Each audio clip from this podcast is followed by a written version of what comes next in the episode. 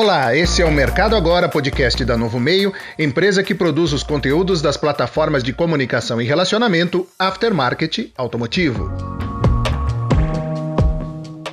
Boletim divulgado pela Fundação Getúlio Vargas nesta quarta-feira, 28 de outubro, revela que o nível de utilização da capacidade instalada da indústria brasileira atingiu a marca de 79,8% em outubro, índice que aproxima a atividade industrial da média de 79,9% registrada em fevereiro de 2020, antes da escalada da Covid-19 no país.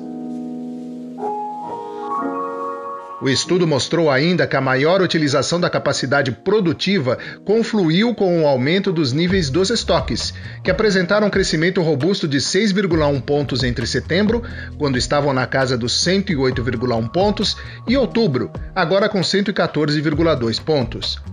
Além de acompanhar o crescimento da demanda, que atingiu a marca de 110,3 pontos no último mês, 4,1 a mais do que o registrado em setembro, o aumento de estocagem de matéria-prima se apoiou no crescimento da confiança do setor industrial. Este clima positivo em relação à capacidade da economia brasileira sustentar a retomada em curso foi medido em números pelo ICI, Índice de Confiança da Indústria, que com 111,2 pontos em outubro se constitui no melhor resultado desde abril de 2011.